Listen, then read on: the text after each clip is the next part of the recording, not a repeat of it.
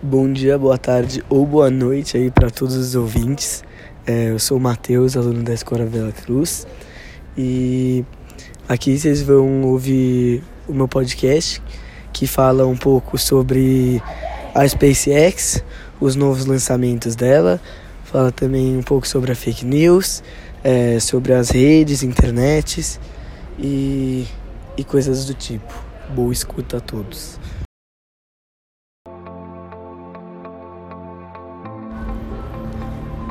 SpaceX coloca mais 60 satélites de internet em órbita.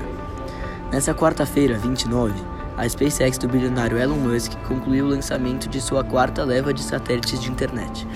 Os 60 novos objetos se juntarão aos mais de 170 outros satélites da empresa que já estão em órbita terrestre e farão parte do ousado projeto de criar uma rede de internet global, capaz de fornecer sinal para quase todo o planeta. Mas a ação empresa atraiu novamente críticas de astrônomos e estudiosos que temem que o aumento de satélites leve a mais colisões espaciais e deritos flutuando em nossa órbita. A primeira leva de foguetes foi enviada em maio de 2019 e inaugurou o projeto Star, Starlink, que tem como objeto suprir a demanda por internet banda larga em lugares isolados, onde a fibra ótica não é uma opção. Segundo a SpaceX, a rede completa de satélites conseguirá fornecer acesso à internet de alta velocidade em quase todo o mundo, exceto nos polos. Para isso, os mais de 230 satélites já em órbita são apenas o começo. A empresa planeja lançar até 6 mil equipamentos nos próximos anos, nas previsões mais modestas. No longo prazo, o número pode chegar em 40 mil satélites. Por enquanto, a SpaceX tem aprovação para enviar apenas 10 mil, mas já em busca da carta verde para os outros 30 mil. Os outros 22 lançamentos estão programados só em 2020. É possivelmente e possivelmente terminaremos o ano com mais de 1.500 satélites Starlink em órbita. Nesse ritmo, a empresa planeja oferecer internet para os Estados Unidos e Canadá já no meio do ano, em regime de teste. Os números impressionam e também assustam. Astrônomos e outros especialistas vêm criticando os planos da SpaceX de encher a órbita terrestre de objetos feitos por humanos. E o motivo é simples. Um maior número de satélites aumenta o risco de colisões e, consequentemente, aumenta o problema da poluição espacial, além de seu brilho prejudicar a visão do céu noturno claro, como você pode ler nesse texto. Mais a internet, mais lixo e mais acidentes. Uma enorme nuvem de lixo espacial está circulando a Terra nesse exato momento. Segundo estimativas da NASA, o número ultrapassa 23 mil detritos com mais de 10 centímetros, além de 500 mil objetos com tamanhos entre 1 e 10 centímetros.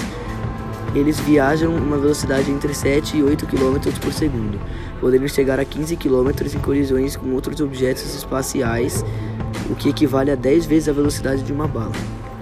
Explosões e colisões de satélites só fazem aumentar o número de distritos especiais. Em 2007, por exemplo, o satélite meteorológico chinês foi internacionalmente destruído em um teste do governo chinês, resultando em mais de 10 mil detritos danificados até hoje. Apenas dois anos depois, a colisão acidental entre um satélite americano e um russo também deixou um longo rastro de pedaços flutuantes. Juntos, somente desses dois episódios são responsáveis por um terço de todos os detritos identificados.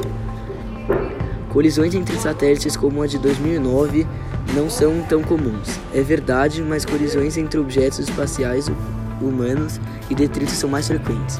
Uma vez por ano, em média, a Estação Espacial Internacional tem que mudar sua rota para evitar colidir com detritos maiores de 10 centímetros. A manobra é necessária quando há uma possibilidade em 10 mil disso acontecer. Mesmo que pequenos, esses objetos podem causar danos graves às naves espaciais, inutilizando completamente suas funções científicas e comerciais, jogando os milhões de dólares investidos no equipamento no lixo. Agora, o projeto Starlink e outros parecidos, como o da Amazon, problema pode aumentar ainda mais. Afinal, quanto mais objetos em órbita, maiores as chances de colisões acontecerem, deixando rastros de destruição para trás. A Agência Espacial Europeia, ESA, anunciou o ano passado que uma de suas naves, um satélite, satélite climático, teve que desviar de um dos 60 primeiros satélites Starlink para enviar uma colisão que poderia ser catastrófica. Curiosamente, o último lançamento da SpaceX aconteceu no mesmo dia em que o mundo assistia a uma possível colisão entre dois satélites desativados no espaço. A agência de monitoramento de detritos Leo Labs detectou que havia uma chance em mil dos, dos dois satélites se trombarem na órbita acima dos Estados Unidos na noite dessa quarta 28. Apesar das chances baixíssimas, a possibilidade do acidente criou preocupação global.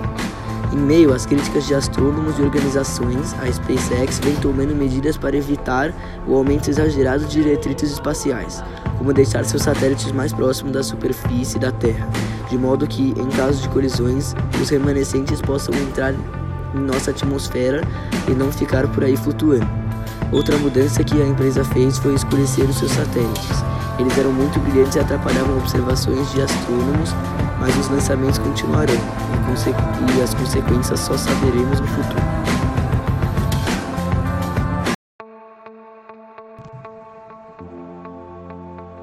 Olha, para mim a internet ela é uma grande plataforma de comunicação.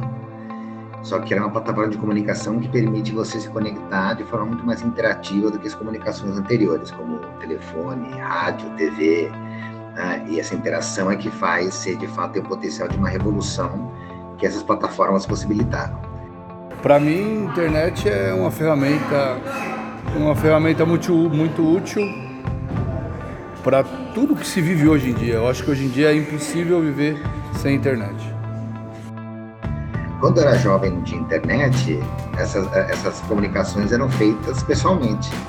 Né? Então a gente tinha, em vez de ficar nas, nas redes sociais, a gente ficava jogando bola no bairro, com as pessoas na rua, com as pessoas na escola. Mas o fato é que o ser humano sempre foi um ser social e, no fundo, muda a forma como se socializa, né?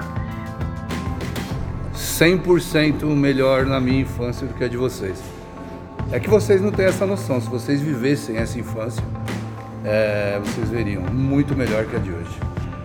Eu acho que o, o que deve melhorar, particularmente, é a gente não perder a humanidade, manter as relações humanas, né? manter as emoções o risco que a gente tem de usar a sua plataforma é todo mundo achar que pode conhecer um outro pela, pela tela, conhecer mesmo só Eu acho que a internet não tem que melhorar nada, quem tem que melhorar são os usuários que usam a internet para fazer isso tudo. As fake news são notícias falsas que percorrem a internet. A intenção delas é criar polêmica em torno de uma situação ou pessoa, contribuindo para o denegrimento da sua imagem. Por um teor extremamente dramático, apelativo e polêmico, as fake news costumam atrair muita atenção das massas, principalmente quando elas estão desprovidas do senso crítico, onde muitas pessoas não sabem das fontes onde utilizam, o que pode ser bem perigoso. Assim, os conteúdos falsos podem agir como arma ilegal contra algo no, no âmbito político, por exemplo, as notícias falsas são usadas com o intuito de manchar a reputação de determinado candidato, fazendo com que potenciais eleitores percam suas boas visões por possíveis eleitores.